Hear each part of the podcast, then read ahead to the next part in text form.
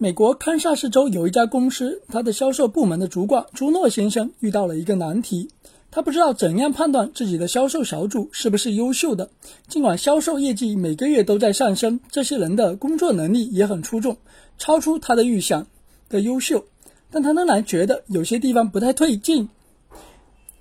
拥有一群出色的家伙，却总觉得这个团队不太正常，达不到自己想要的管理效果，很奇怪，不是吗？我不知道这是否算成功。对于未来缺乏掌控，我想这一定是失败的管理。他说：“我的部下很不快乐，对未来充满了困惑。如果我不能解决这些问题，找出清晰的定位和解决办法，我相信过不了多久一定会出现严重的情况。”朱诺先生的预感是正确的，因为两个月后，他的销售小组就出现了大面积的离职潮。先是有人以他不可能满足。高薪为借口递上了辞呈，另谋高就。接着又有几个人莫名其妙的频频请假。过了一周，他通过秘密调查得知，这些人正和自己的对手公司联系，然后分别离开了他的公司。但对手给予这些人的薪水其实并不比自己高多少。一群有能力的人创造着令人满意的业绩，却拿着不菲的薪水。还有优越的工作条件，全美一流的福利待遇，朱诺为什么留不住他们呢？很可能他在他的部门管理上出现了重大的失误，他没有一套有效的管理标准来针对这些人进行团队向心力建设。显然，不管你是一位创业团队的领导者，还是成熟团队的管理者，如何衡量团队的有效方法，都是一道无法轻松躲过的难题。在多年的研究、培训和实践中，我总结出了一个适用于任何公司和部门的高效管理衡量标准。我把它称为团队指数。无论你是一家刚起步的小公司，还是一家已经成熟的、正在高速发展的庞然大物，你都能够借助它对你的团队进行一次全面的检查，结合最终的分析来确定团队的健康指标，有针对性的指出问题的区域。下面就是我首次公开提出的团队指数八项指标。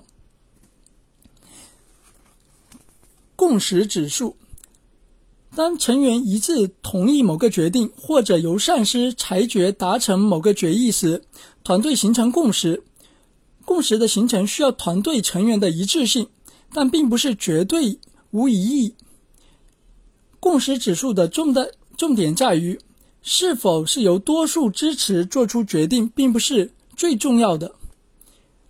重要的是每个人能够执行最后的决定。如果一个团队在做出决定时遭到了多数人的反对，却获得了百分之百的结执行力支持，那么它的共识指数就是更最高的。那这意味着团队的凝聚力和执行力是最强大的。目标指数，整个团队目标的实现是各个具体目标的集合与汇总，在此期间，只有那些小目标获得了实现，与他们有着密切关联的整体目标才能达到，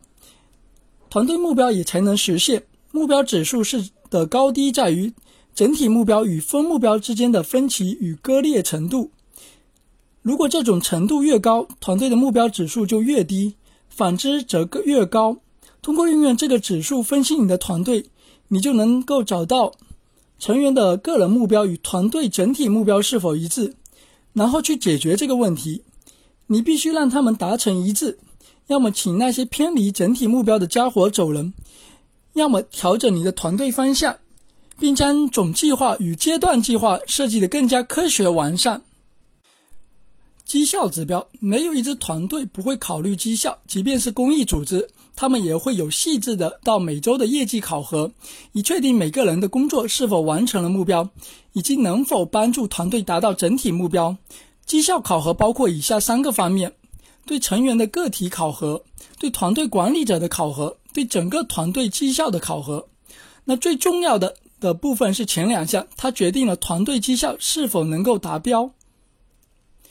对于团队成员个体的考核是一项庞大的工程，需要由专业的人员操作。它涉及了团队具体任务的完成情况、自身的工作效率、对团队的贡献专业发展、任务难度，以及他们是否完成了自己承担的责任等。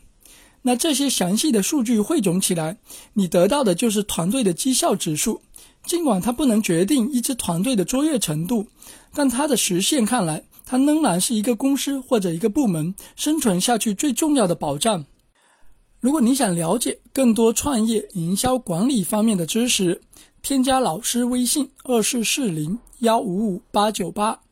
老师微信二四四零幺五五八九八。